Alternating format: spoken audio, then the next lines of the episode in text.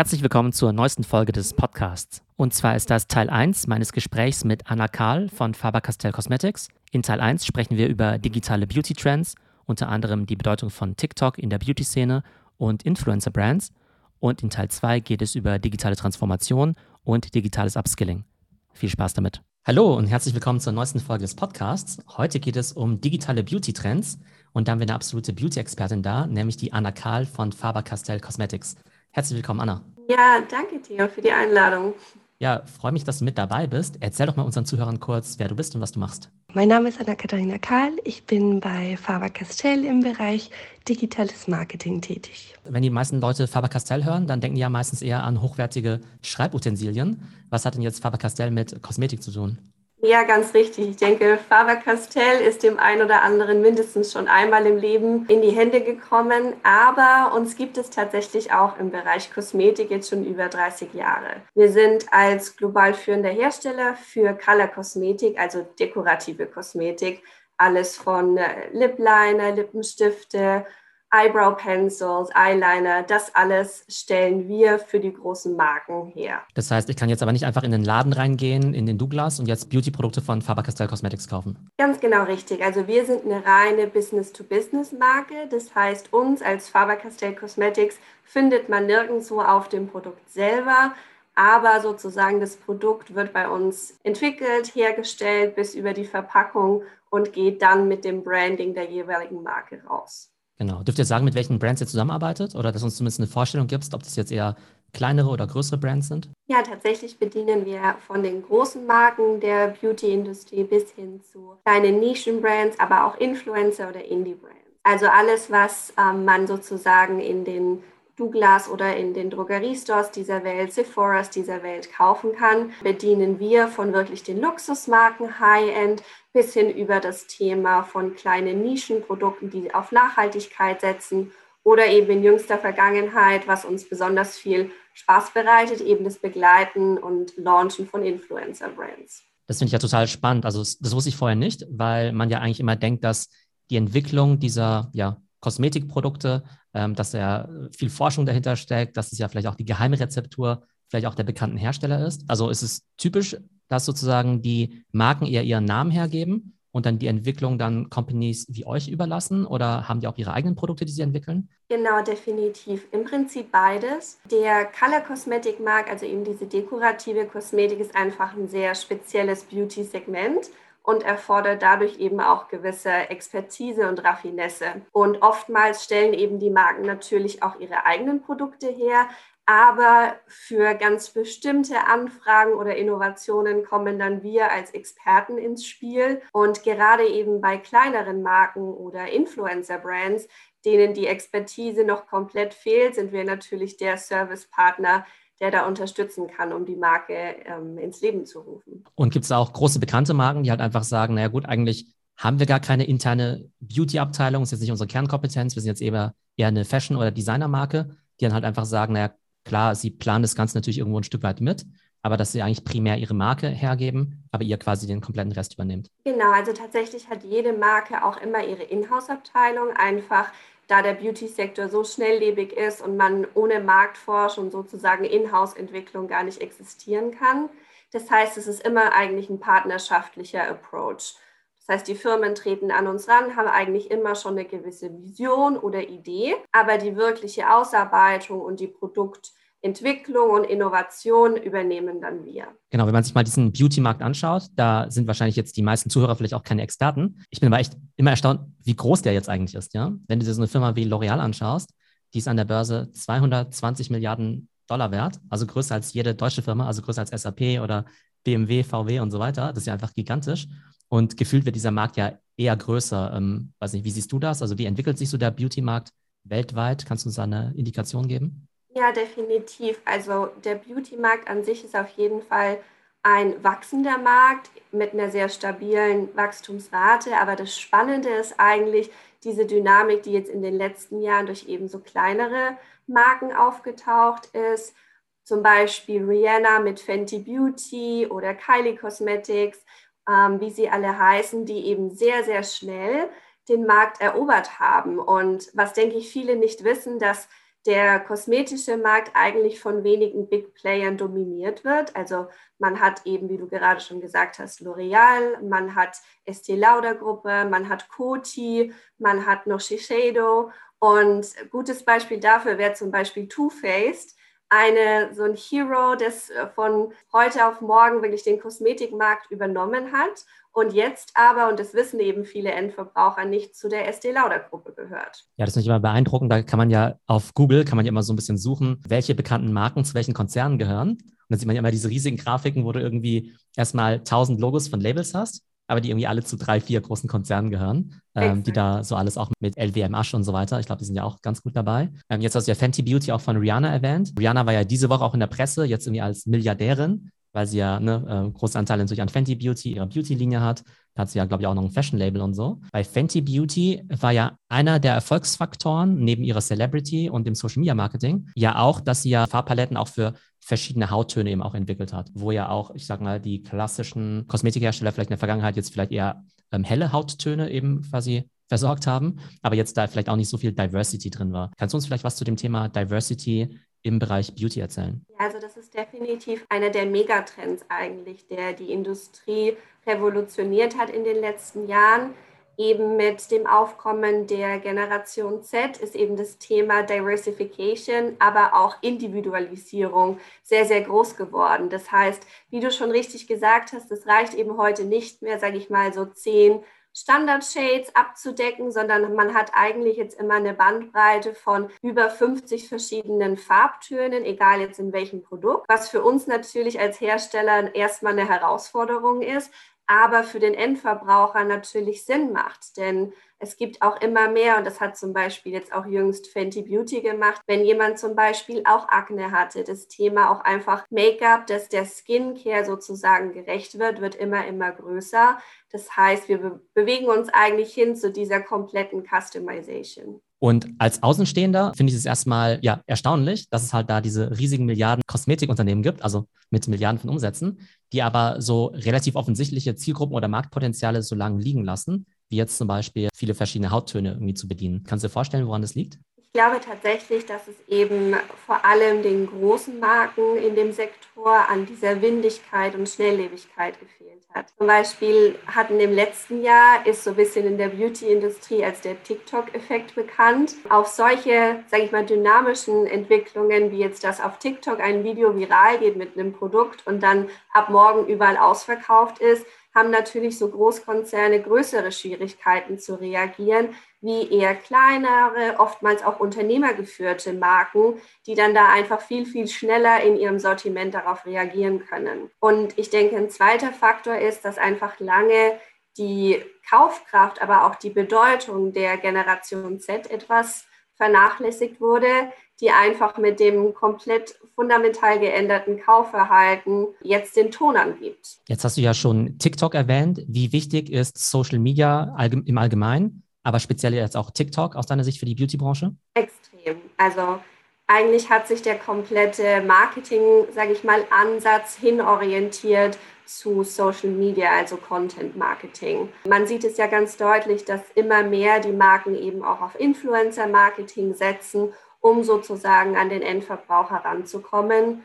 Und gerade TikTok hat es eben im vergangenen Jahr geschafft, da wirklich an der Spitze zu sein. Denn wie wir es gerade schon gesagt hatten, bestes Beispiel CeraVe war noch vor TikTok und, sage ich mal, der Corona-Pandemie eher unbekannt und ist jetzt sozusagen als die Skincare-Marke in aller Munde. Und gerade TikTok schafft es in meinen Augen, den Content so zu platzieren, dass es wirklich für den Endverbraucher einfach, aber trotzdem genau die Informationen beinhaltet, die einen interessiert. Also ich denke, dass TikTok vor allem im Bereich User-Generated Content und Influencer-Marketing da extrem viel nach vorne gepusht hat. Dennoch frage ich mich, ob die meisten Beauty-Brands, also ich denke da gerade mal laut nach, also einerseits sind die natürlich schon immer sehr agil, auf der anderen Seite sind ja einige von denen auch sehr konservativ. Und wenn ich jetzt an so Beauty-Werbung denke, denke ich halt irgendwie doch eher an Julia Roberts oder Scarlett Johansson und so ganz klassische Riesenplakate, vollseitige, ganzseitige Anzeigen in solchen Vogue-Zeitschriften und so. Bist du der Meinung, dass die meisten großen Beauty-Firmen bei ihrem Marketing-Mix eigentlich schon in der digitalen Welt voll angekommen sind? Oder würdest du sagen, naja, die sind tendenziell noch eher klassisch unterwegs und dementsprechend haben sie irgendwie noch sehr viel Potenzial, bei TikTok, Instagram, Pinterest und Influencern? Ich würde eher sagen letzteres. Also ich glaube doch, dass die großen Marken noch sehr stark eben in der Offline-Welt, was das Marketing ähm, angeht, ähm, aktuell investieren, wie du es auch schon gesagt hast. Ja, also so ein Advertisement in der Vogue-Ausgabe ist eben immer noch speziell im Luxussegment quasi so der Place to be. Aber ich denke, dass zum Beispiel Gucci da ein super Beispiel dafür ist, wie eben eine konsequente Strategie hin eben zu Content Marketing, Influencer Marketing sich wirklich auszahlen kann ähm, und die haben ja wirklich ein tolles Wachstum in ihrem Luxussegment als auch in ihrem Beauty-Segment zu verzeichnen. Und ja, also ich glaube, es ist einfach ein wahnsinniger Markt, den man da auch liegen lassen würde. Genau, also Gucci für mich immer ein sehr schönes Beispiel, dass sie ja wirklich schon über die Hälfte ihres Umsatzes eben auch mit jungen Kunden erzielen, obwohl man ja immer denkt, dass junge Kunden kein Geld haben. Aber ich glaube, wenn man die gut erreicht und ähm, ja, die Marke cool finden, dann gibt es da schon einiges an Kaufbereitschaft. Jetzt haben wir ja in den letzten 18 Monaten natürlich nochmal einen besonderen Shift gehabt, also in der Beauty-Welt, nämlich hin zu E-Commerce, natürlich auch durch Corona bedingt. Und das ist ja mit E-Commerce immer so, dass man immer erstmal denkt, Mensch, äh, online kaufen geht ja gar nicht und dann geht es irgendwie doch. Haben wir irgendwie bei Klamotten und bei Schuhen gesehen, haben wir dann irgendwann bei Möbeln gesehen, jetzt dann eben auch bei Lebensmitteln und eben auch im Bereich Kosmetik. Man hat ja auch schon Zahlen gesehen, ein Flaconi macht jetzt fast 300 Millionen Euro Umsatz. Ich glaube, ein Douglas eher schon in die Richtung Milliarde oder so. War Beauty Online vor Corona auch schon ein Riesenthema? Ich denke, es war auf jeden Fall schon vor Corona da. Aber mit Corona ist so ein bisschen, sag ich mal, dieses könnte in ein Muss geworden, weil einfach der stationäre Handel, also eben das Geschäft im Laden komplett weggebrochen ist. Und man sieht es ja, dass vor allem in den letzten ein bis zwei Jahren die Marken auch ganz stark in solche Digital Devices entwickelt haben, wie zum Beispiel Yves Saint Laurent, die jetzt eben diese digitales Color Swatching ähm, rausgebracht haben, wo man sozusagen online einfach Make-up anprobieren kann und zum Beispiel eben auch, wenn jetzt ich einen Top hätte in einem bestimmten Rotton und ich möchte genau den passenden Lippenstift dazu, dann ermöglicht mir dieses, diese App quasi das digital zu scannen und mir dann eben passend den Yves Saint Laurent Lippenstift beispielsweise auszusuchen. Und ich denke, durch Corona wurde uns einfach allen in der Industrie gezeigt, dass es möglich ist und sogar sehr, sehr gut vom Endverbraucher angenommen wird. Und ich glaube, da wird nochmal diese Schlüsselrolle auch einfach von Social Media bewusst, weil dieses, ich nenne es jetzt mal, ja, ausprobieren, suchen, dieses Explorative wird einfach abgelöst von, dass ein Influencer, dem ich folge, mir ganz klar sagt, hey, das ist jetzt die Trendcolor, das ist das Produkt und genau das brauchst du und sonst nicht. Das heißt, der Endverbraucher ist gar nicht mehr so in diesem Stöbermodus, nenne ich es jetzt mal, und muss das wirklich so physisch ausprobieren und in der Hand haben, sondern weiß eigentlich schon relativ genau, was er will. Und über Online-Shops ist es natürlich auch wesentlich bequemer dann zu bestellen. Allerdings, und das glaube ich, ist so ein bisschen die Herausforderung, die die Beauty-Industrie im Speziellen hat, dieses haptische Erlebnis, also einfach sich zu schminken und das in der Hand zu haben, das wird immer ein Teil, glaube ich, unserer Verkaufsstrategie bleiben. Was ich ja immer spannend finde beim Thema E-Commerce ist, dass der Online-Anteil von jeder Kategorie am Anfang immer 0% ist, weil halt alle Leute es offline gekauft haben. Und dann sind es irgendwann 10%, 20% und irgendwann bei Elektronik oder Büchern dann irgendwann 50, 60 oder vielleicht sogar 80%. Kannst du dir vorstellen, dass Beauty-Produkte, also post-Corona, wann auch immer das sein wird, auch überwiegend online gekauft wird, dass sich das Verhalten einmal jetzt wegen Corona, aber auch einfach wegen vielleicht jüngeren Kunden eben so ändert, dass online größer sein wird als offline? Oder gibt es sowas Spezielles an so einer Offline-Kauf-Experience in einem Douglas, in einem Sephora, in einem vielleicht auch Karstadt oder sowas, wo man eigentlich sagt, nee, eigentlich machen es die Leute eigentlich schon ganz gerne, auch tatsächlich in so einen Store zu gehen. Sobald sie das wieder können, machen sie es eigentlich auch ganz gerne. Ich glaube, es wird ein sowohl als auch sein. Ich denke, dass speziell, sage ich mal, in diesem unteren, sage ich mal, Preissegment oder nennen wir es lieber die Klassiker, die man in dem Make-up-Sektor ja hat. Ich glaube, das wird wirklich etwas sein, was über Online sehr, sehr stark wachsen wird, weil, wie ich schon gesagt habe, das sind so ein bisschen da weiß der Endverbraucher schon, was er möchte und braucht da auch nicht mehr diese Beratung. Wohingegen, wenn man zum Beispiel jetzt dieses Sephora-Beispiel nimmt, ich gehe ja in den Sephora, um diese Beratung zu haben, ja, um vielleicht auch mal von der Expertin ein kurzes Make-up zu bekommen oder dass mir ein Verkäufer den, den neuesten Schrei gerade zeigt, was bei ihnen einfach gut läuft. Von daher denke ich, wird auch diese sage ich mal, User Experience im Store immer Bestandteil bleiben, aber ich bin schon der Meinung, dass wir über die Hälfte aus dem Online-Business generieren werden. Genau, in den letzten Jahren haben sich natürlich auch viele neue Player auf dem Beauty-Markt bereit gemacht. Eben einmal viele so Direct-to-Consumer-Brands, eben sehr erfolgreich waren, die vielleicht auch einfach ein, weiß nicht, peppigeres Marketing-Konzept hatten, vielleicht auch noch besser auf die Bedürfnisse der Zielgruppe eingegangen sind. Und dann gibt es ja auch noch eben Influencer-Brands, die bekannteste natürlich ne, von Kylie Jenner mit Kylie Cosmetics, die ja vor kurzem eben auch ja in Europa, glaube ich, über Douglas jetzt eben auch gelauncht sind. Und dann gibt es natürlich noch viele andere, die eben auch so ein bisschen, ja, eben diesen Trend natürlich auch nutzen wollen. Was ich mir jetzt sozusagen als Außenstehender nicht so richtig vorstellen kann, ist, ähm, wie schwierig ist es eigentlich für so einen Influencer, eine eigene Brand aufzubauen. Klar, es gibt natürlich dieses ganze Marketing-Aspekt, da sind die natürlich irgendwie relativ clever, aber jetzt eben auch wirklich so ein seriöses Produkt zu entwickeln, ja, wo sie jetzt nicht einfach nur sagen, ich klatsche da jetzt irgendwie meinen Namen drauf, sondern die sprechen jetzt mit einem Anbieter wie euch und sagen halt, hey, ich will irgendwie ähm, ja, ein gutes, seriöses Produkt haben. Ähm, was glaubst du, wie lange das dauert, sozusagen vom ersten Meeting? Ich bin jetzt irgendwie Influencerin, komme irgendwie zu euch und habe irgendwelche Pläne bis zum Launch. Das ist jetzt irgendwie tatsächlich in den Regalen oder kann online verkauft werden? Tatsächlich sind da die Einstiegsmöglichkeiten in den letzten Jahren sehr viel einfacher. Denn wie du schon richtig gesagt hast, als Influencer weiß ich ja im Prinzip schon genau, was möchte meine Community, was will der Endverbraucher, habe, denke ich, auch mal schon eine konkrete Marketing-Idee dahinter. Und wie du schon gesagt hast, über diese ganzen Direct-to-Consumer-Vertriebsmöglichkeiten, sei es jetzt Shopify oder oder, ist, sage ich mal, der Part schon relativ geebnet. Was das Thema dann Produktentwicklung angeht, ähm, kommen dann wir ins Spiel.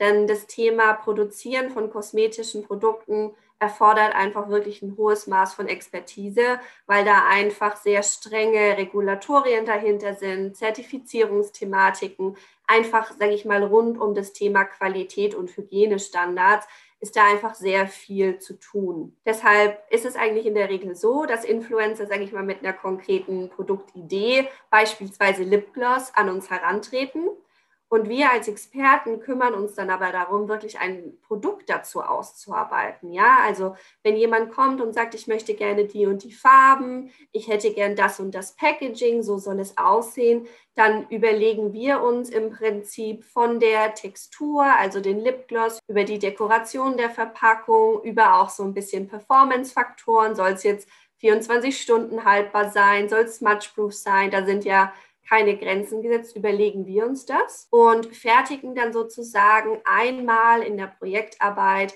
das Sample sozusagen an. Und dieser Zeitraum, sage ich mal, vom Erstgespräch bis, sage ich mal, das erste Produkt einmal ähm, fertig ist, dauert in der Regel so um die sechs Monate. Mhm, und okay. dann kommt es natürlich immer darauf an, wie, sage ich mal, anspruchsvoll ist der Kunde wenn man erfolgreich ist und eine gute, sage ich mal, erste Vorleistung gemacht hat, ist das Produkt eigentlich nach sechs Monaten fertig, um in den Markt zu gehen. Und kannst du mir dann so vorstellen, dass es halt für jede Art von Produkt, also irgendwie Lipgloss oder Lidschatten, dass halt, also kann ich mir so vorstellen, dass da immer für jedes Attribut irgendwie x Optionen gibt. Also mir das quasi erklärt werden muss und ich dann sagen muss, okay, ich hätte jetzt irgendwie hier gern Option A, hier hätte ich gern Option C und so weiter. Und am Ende kommt man dann zum fertigen Produkt, oder? Genau, also es ist so ein bisschen wie eine Art Baukastenprinzip. Also wenn wir bei dem Lipgloss-Beispiel bleiben, dann kann man zum Beispiel zwischen verschiedenen Packagings wählen. Ja, also wie soll auch der Applikator sein? Dann ist natürlich das Thema Inhalte ganz, ganz wichtig. Da sind wir auch bei so einem Megatrend. Nachhaltigkeit, Transparenz, das sind alles Themen, die immer mehr wichtig werden in der Formulierung von Produkten. Und dann wählt man im Prinzip und sagt, okay, ich möchte folgende Inhaltsstoffe, aber möchte beispielsweise ein glossy Finish. Und dann ist es an uns Experten zu sagen, hm, funktioniert das oder funktioniert das nicht? Und wir arbeiten im Prinzip in dem Baukasten dann das ideale Produkt aus. Jetzt ist ja so, dass ja Kosmetikprodukte ja eine relativ große Preisrange haben, irgendwie von hm. sehr, sehr günstig beim Discounter und ähm, extrem teuer, wenn jetzt vor allem natürlich auch eine starke Brand dabei ist. Und äh, natürlich spielt das Marketing und die Brand natürlich auch immer eine große Rolle. Aber was die Inhaltsstoffe angeht, frage ich mich halt, wie groß sind da jetzt eigentlich die Unterschiede, ja? Also nehmen wir an, ich habe jetzt irgendwie einen Lipgloss. Kann es irgendwie sein, dass irgendwie die Inputmaterialien irgendwie je nach Zusammensetzung oder Qualität, die ich da wählen möchte, ähm, liegen die dann um Faktor 20 Prozent auseinander oder kann es auch um Faktor 10 auseinander liegen, wenn ich jetzt halt wirklich sage, hey, ich möchte irgendwie als Inhaltsstoffe für meine Follower nur das Beste vom Besten haben? Also da gibt es definitiv eine große Preisrange, weil speziell, wenn man eben auf, sage ich mal, nachhaltige Produkte setzen möchte, da sind wir vor allem im Bereich Verpackung, also zum Beispiel sowas wie recycelbares Plastik oder dass man kompostierbare Inhaltsstoffe verwenden möchte. Da hat man tatsächlich eine sehr große Preisspanne und wenn man sich da für die High-End-Variante entscheidet, hat man da gut und gerne mal 20, 30 Prozent Unterschied. Ähnlich ist es bei den Inhaltsstoffen, zwar nicht ganz so signifikant, aber auch hier, wenn man jetzt über den Wein sprechen will, ein guter Wein kostet einfach schon mal gut und gerne das zwei- oder dreifache. Und so ist es bei Inhaltsstoffen natürlich auch. Bei uns ist es so, wir haben für uns selber intern sehr, sehr hohe Standardanforderungen. Das heißt, bei uns gibt es eigentlich gar kein Low-End-Inhaltsstoff, nenne ich jetzt mal. Aber eine gewisse Spanne ist da schon immer noch da. Wenn man jetzt über neue Brands auch nachdenkt, ich frage mich immer so ein bisschen, also nehmen wir mal an, ich hatte jetzt vor, eine Brand zu launchen. Sollte es quasi als so eine Art Indie-Brand machen? Oder sollte ich mich dann irgendwie von vornherein mit einem Influencer zusammentun, weil der einfach schon wahnsinnig viel Reichweite hat? Also da gibt es jetzt natürlich jetzt nicht nur diese eine Antwort, aber ich stelle es mir eigentlich relativ schwer vor, eine Marke wirklich von null auf irgendwie zu launchen und die halt irgendwie nur über Marketing und meinetwegen auch Influencer-Marketing ähm, in den Markt zu pushen. Genau, wie siehst du das? Oder kennst du auch Beispiele, wo das eigentlich sehr gut funktioniert hat, wo man eben auch als Indie-Brand ohne Influencer dahinter sich trotzdem sehr gut positionieren kann? Genau, also ich glaube, es ist so ein bisschen abhängig von den eigenen Ressourcen. Also man sieht es zum Beispiel, super erfolgreiche Indie-Brands sind zum Beispiel Makeup Geek oder Morphe oder auch Nomad Cosmetics. Hinter all den dreien steckt aber immer, ich nenne es jetzt einfach mal, ein revolutionierter Ansatz an Make-up. Und ich glaube, eine Indie-Brand ist immer dann zu empfehlen, wenn man selber, das sind ja meistens unternehmergeführte Marken, schon eine gewisse Erfahrung und Expertise im Make-up-Bereich besitzt. Oder wenn wir jetzt, sage ich mal, in die Skincare-Richtung gehen, sowas wie The Ordinary. Ja, die haben einfach einen komplett neuen Ansatz im Prinzip in diese Skincare-Rubrik reingebracht und da würde sich wirklich der Ansatz von einer Indie-Brand empfehlen, weil man einfach schon vom Setting her wirklich eine vollwertige Unternehmung einfach gründet. Wohingegen beim Influencer würde ich sagen, es genau umgekehrt ist. Ja, da hat jemand, sage ich mal, die Community, die Reichweite, versteht, was der Endverbraucher möchte und was die Trends sind, sehr, sehr gut, hat aber das ganze Thema Netzwerk noch gar nicht und braucht dann eben zum Beispiel von unserer Seite eben die volle Unterstützung, was dann eben äh, Entwicklung der Produkte, Vertriebsstrategien, ähm, Logistik angeht. Und deshalb würde ich sagen, da gibt es jetzt kein richtig oder falsch, sondern abhängig davon, was man individuell mitbringt, empfehlen sich beide ähm, Sachen. Am Ende steht und fällt sowohl die Indie-Brand als auch die Influencer-Marke mit der Social-Media-Strategie. Das hat sich schon sehr deutlich gezeigt. Also es gibt ja wirklich solche Beauty-Influencer, ne, die halt auch den ganzen Tag über Beauty sprechen, die sich natürlich sehr gut damit auskennen. Wenn die jetzt eine Beauty-Line launchen, ist das natürlich sehr glaubwürdig. Wenn es jetzt aber ein, ich sag mal, ein normaler Lifestyle-Influencer ist, der eher Fitness macht oder irgendwie einen ganz anderen Bereich. Wenn die Person jetzt eine Beauty-Linie launcht, findest du das glaubwürdig? Kann es auch gut funktionieren? Oder würden da die Follower eher sagen, na gut, so eigentlich, wirklich kennt ihr sich eigentlich damit gar nicht aus. Und da weiß ich nicht, was hinter diesem Produkt steckt. Ich würde sagen eher letzteres. Also das sieht man schon, dass speziell eben die Influencer, die schon in ihrem Content fest verankertes Thema Beauty haben, das muss jetzt nicht schon direkt Make-up sein, aber einfach das Thema an sich kann auch Skincare sein, kann auch Haarpflege sein, aber dieses authentische, dass jemand wirklich leidenschaftlich sich für Beauty interessiert, das ist schon ausschlaggebend. Und man sieht es schon recht deutlich, dass genau diese Influencer dann auch einfach direkt viral gehen. Genau, ich finde es natürlich immer spannend, ne, weil ich ja diese Creator Economy immer auch ganz spannend finde und dann sucht ja jeder Influencer für sich ja auch immer das passende Produkt, wo er sagt, hey, das könnte bei meiner Community gut ankommen oder ja, da bin ich, habe ich vielleicht auch eine Glaubwürdigkeit. Jetzt habe ich gesehen, dass bei einer bekannten deutschen Influencerin wie einer Pamela Reif, die ist mhm. ja eher so Fitness-Influencerin, äh, ja, die hat jetzt ja auch, glaube ich, Lebensmittel quasi auf den Markt gebracht, die wahrscheinlich dann eher gesund sein sollen. Da ist der Fit natürlich ganz gut, aber könnte so eine Pamela Reif, die ja wirklich Millionen von Follower hat, glaubst du, dass die eine Beauty-Linie ebenfalls gut machen könnte? Also ich kenne jetzt ja, ihren Content nicht, von daher kann, kann ich dir jetzt nicht sagen, wie viel Beauty-Content die macht, aber glaubst du, es wird funktionieren? Definitiv, weil bei Pamela Reif haben wir genau den Punkt. Jeder, der ihre Fitnessvideo kennt, weiß, sie ist immer perfekt geschminkt, perfekt gestylt, zeigt auch sehr oft so ihre eigenen Tipps und Tricks, wie sie jetzt zum Beispiel ihre Lippen konturiert oder ihre Augenbrauen stylt. Und sie hatte auch schon einige Kooperationen mit, sage ich mal, Beauty Brands oder auch allen voran mit Santé, also der nachhaltigen Haarmarke. Und von daher wäre zum Beispiel Pamela genauso ein Kandidat für uns, wo wir sagen, hm, der nächste Schritt könnte definitiv beispielsweise eine nachhaltige Kosmetikmarke sein. Okay, das heißt, wenn Pamela Reif zuhört oder ihr Management, die können sich dann gerne an euch wenden. Um Meldet euch sehr gerne, Pamela, wir freuen uns. Genau, dann könnt ihr gemeinsam eine Linie starten. Du hast ja vorhin beschrieben, dass ja quasi zwischen dem Erstgespräch und dem Launch von so einem Produkt ja schon einige Monate vergehen können. Jetzt hat mich ja in den letzten Monaten ja total fasziniert, wie schnell ja gerade so chinesische Brands zum Teil auf Markttrends reagieren können ne, ein Shein zum Beispiel bei Fast Fashion beziehungsweise Ultra Fast Fashion, dass die halt sehen, Mensch, diese Art von Klamotten sind bei TikTok irgendwie gerade angesagt und dann sind die irgendwie gefühlt irgendwie drei Tage später quasi im Laden. Oder auch eine chinesische Beauty-Brand wie Perfect Diary, die ja so ein bisschen quasi das Shein für Beauty sind, die sind ja auch relativ schnell. Gibt es denn überhaupt A, Beauty-Sachen, die wirklich so trendy sind, wo man sagt, Mensch, ich kann mir irgendwie vorstellen, dass du sagst, hey, es gibt jetzt irgendwie grün, lila Leggings, die sind jetzt auf einmal irgendwie voll in aus irgendwelchen Gründen und deshalb will die jetzt irgendwie jeder haben. Gibt es überhaupt solche Beauty-Sachen, die auf einmal von 0 auf 100 so mega trendy sind? Und ja, kann man da überhaupt so schnell drauf reagieren, weil man ja irgendwie doch ein bisschen Forschung machen möchte und eine vernünftige Rezeptur haben möchte, um da auch ein ausgewogenes Produkt zu haben? Antwort ist definitiv ja, gibt es. Und deswegen ist es bei uns eben so entscheidend, dass wir kontinuierlich Marktforschung betreiben, weil wir haben ja automatisch eine gewisse Saisonalität schon im Produkt was ja auch die Modeindustrie hat, ja, Sommer, Winter, einfach diese großen Seasons und dann eben getrieben von bestimmten, sage ich mal, Trendfarben, aber auch einzelnen Produkten. Man hatte zum Beispiel jetzt, das war vor einem Monat, hatte Kylie Jenner in einem Tutorial ihr Lieblingsblush, also Rouge, gezeigt von Dior. Und diese beiden Farben waren innerhalb von Sekunden ausverkauft. Und dieser, dieses eine Produkt ist immer noch fast nicht zu bekommen. Das heißt, wir jetzt als Hersteller sind da im Prinzip, und das wird bei uns als TikTok-Effekt genannt, gefordert, innerhalb von kürzester Zeit auf diese enorme Anfrage zu reagieren.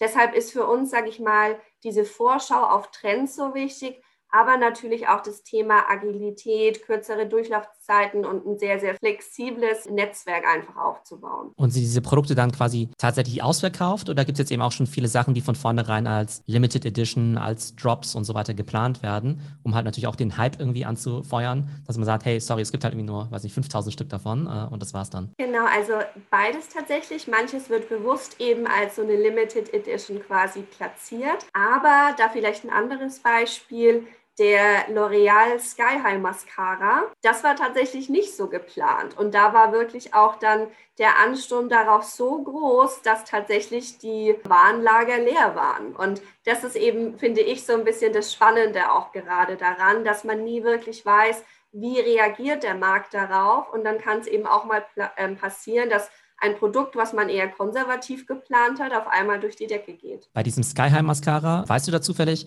ob das eigentlich relativ organisch viral gegangen ist? Oder war das irgendwie eine über Jahre ausgeklügelte Marketingkampagne von L'Oreal, die gesagt haben, hey, wir machen hier das Seeding an die Influencer und dann machen wir das Hashtag dazu und dann geht es auf einmal durch die Decke? Genau, also die, sage ich mal, die Insights, was L'Oreal dazu geplant hat, da kann ich leider jetzt auch keine Antwort darauf geben, aber was wir definitiv auch mitbekommen haben, sage ich mal so, entlang der, der Supply Chain ist, dass dieses organische Wachstum und diese Viralität vor allem auf TikTok wirklich so die komplette Lieferkette eigentlich überrascht haben. Zeigt aber auch, dass diese Viralität, auch wenn man es versucht, dann einfach schwer planbar ist, oder? Das heißt, Extrem. Es gibt einfach Dinge, die gehen halt durch die Decke und da hätte man sich wahrscheinlich irgendwie monatelang das irgendwie überlegen können, was für eine coole virale Kampagne man macht, aber man kann es halt nicht so wirklich steuern, oder?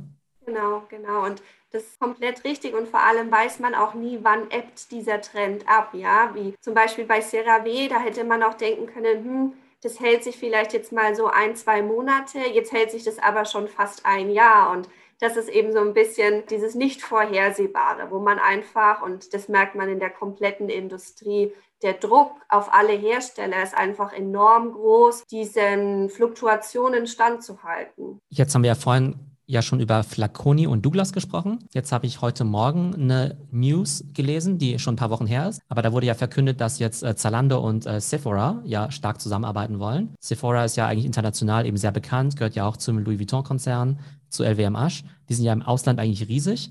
ich glaube, in Deutschland noch nicht so wahnsinnig stark präsent. Und ich glaube, die wollen dann tatsächlich am Zalando Partnerprogramm teilnehmen und dann eben auch all ihre Prestigemarken, an die vielleicht ein Zalando alleine gar nicht rankommen würde, dann auch über Zalando dann noch verkaufen. Wie siehst du die, weiß nicht, Chancen vielleicht von einem Sephora, jetzt auch in Deutschland jetzt durchzustarten? Und glaubst du, dass Zalando dann ein guter Partner ist? Oder sagst du, naja, eigentlich haben die ja einen hinreichend großen Namen, dass die eigentlich auch alleine so eine Strahlkraft haben und eigentlich auch alleine so ein Ding äh, aufbauen könnten? Ich denke, es ist tatsächlich für beide Parteien ein sehr, sehr kluger Move gewesen, weil Zalando hat sich ja speziell jetzt, sage ich mal so, in der Dachregion zu der einer der führenden Online-Plattformen für Fashion, Beauty etabliert und hat da ja auch immer weiter, sage ich mal, das Produktportfolio, aber auch die Features, die sie anbieten, ausgebaut. Und ich denke, dass speziell für den Markteintritt von Sephora genau das hilfreich sein kann. Ja, dass, sage ich mal, die Foundation ist für sie schon komplett da. Und so können sie eigentlich diese Prestige-Beauty-Marken, die sie ja führen, ideal auch im E-Commerce sozusagen einführen. Und ich denke, was da ganz wichtig ist, und ich glaube, Zalando kann das leisten, dass eben in diesem Online-Business einfach das Image von diesen Prestige-Marken nicht leiden wird. Und vice versa ist es natürlich für Zalando eine tolle Möglichkeit, einfach ihr Portfolio zu erweitern und vor allem, und das haben sie ja schon mehrfach jetzt über die letzten Jahre versucht, auch in diese High-End-Richtung zu gehen. Und sind Beauty-Kunden oder Kundinnen, sind die typischerweise eigentlich sehr markentreu, dass sie sagen, hey, ich schwöre irgendwie nur auf Marke XY? Oder shoppen die eigentlich überall und haben am Ende eigentlich, weiß nicht, quasi 20 verschiedene Lipgloss zu Hause äh, oder, weiß nicht, 30 verschiedene Lippenstifte von unterschiedlichen Marken? Klassischerweise, also was man aus den Jahren davor kennt, hatten eigentlich die Customer eine sehr hohe Loyalität. Das hat sich natürlich jetzt geändert, weil, wie wir es gesagt hatten, wenn eben ein Influencer das neueste Trendprodukt präsentiert, dann ist es eigentlich relativ egal, von welcher Marke das ist, weil ja die Community sozusagen auf die Meinung des Influencers vertraut. Und das ist ja auch, würde ich sagen, so ein bisschen eine Spezifikation der Gen Z, dass dieses Thema Brand Loyalty eigentlich immer irrelevanter wird, sondern es geht, glaube ich, wirklich immer im Einzelfall der Kaufentscheidung, was kann mir die Marke in dem speziellen Produkt sozusagen bieten. Okay, aber ich glaube, super spannend eben auch für die Brands dann, dass es halt einerseits halt schon diese Influencer irgendwo als Gatekeeper fast gibt, dass man sich besser mal mit denen gut stellen sollte, beziehungsweise ja. eng zusammenarbeitet. Weil es gibt ja auch durchaus mal Beauty-Influencer, die auch Produkte mal ne, kritisch äh, reviewen oder auch Definitiv, verreißen. Ja. ja. und das kann dann ja auch äh, durchaus äh, große Folgen haben. Zum anderen glaube ich, dass man einfach gute Produkte, aber auch, glaube ich, eine Ne, auch guten Content immer bieten muss, um die Leute auch so ein bisschen an der Stange zu halten, dass man sagt, hey, ich habe irgendwie über den Kauf des Produktes hinweg noch irgendeine Beziehung zu dieser Brand und es kann ja irgendwie auch ein Podcast sein, ein guter YouTube-Channel, ein guter TikTok-Channel, um da einfach noch mehr Touchpoints auch mit den Kunden zu haben. Ja, deswegen äh, denke ich, dass, wie wir es vorhin gesagt hatten, Gucci das eben sehr, sehr gut gemacht hat, weil ja auch dieses ganze Thema Online- Experience der Marke einfach sehr, sehr stark gefördert haben mit ihren digitalen Drops beispielsweise, ja. Und sowas ist natürlich das ideale Loyalty-Programm eigentlich für den Käufer von morgen. Genau. Und ich bin auch immer der Meinung, dass letztendlich Content halt auch so eine Art Loyalty-Programm oder Art CRM ist. Einfach insofern, dass du ja diese Relationship mit den Kunden halt aufrechterhältst. Also wenn du halt jeden Tag bei denen im Feed auftauchst und idealerweise mit sinnvollem Content und nicht nur einfach kauft meine Produkte, dann denken sie ja irgendwie ständig an dich, ja, dann bist du ja irgendwie ständig top of mind. Und ich glaube, das ist so ein Ding, wo viele Firmen einfach noch, ich sag mal, mehr ihr Budget wegschiften sollten von, ähm, ich gebe jetzt nur Geld für klassische Werbung aus, hin zu einer guten Content-Produktion, wo man dann eben auch entweder Entertainment oder andere Mehrwerte liefert für Leute, für Beauty-Kunden. Und es gibt ja auch genug Leute, die ja einfach Beauty-Content so als Entertainment konsumieren und sich halt einfach irgendwie gerne halt irgendwie, das nicht, äh, Routinen oder ähnliche Sachen angucken. So, das war Teil 1 meines Gesprächs mit Anna Karl von Faber-Castell Cosmetics. Und in Teil 2 geht es um digitale Transformation und digitales Upskilling. Also auf jeden Fall auch in die Folge 2 reinhören. Ich hoffe, es geht euch gut und bis zum nächsten Mal.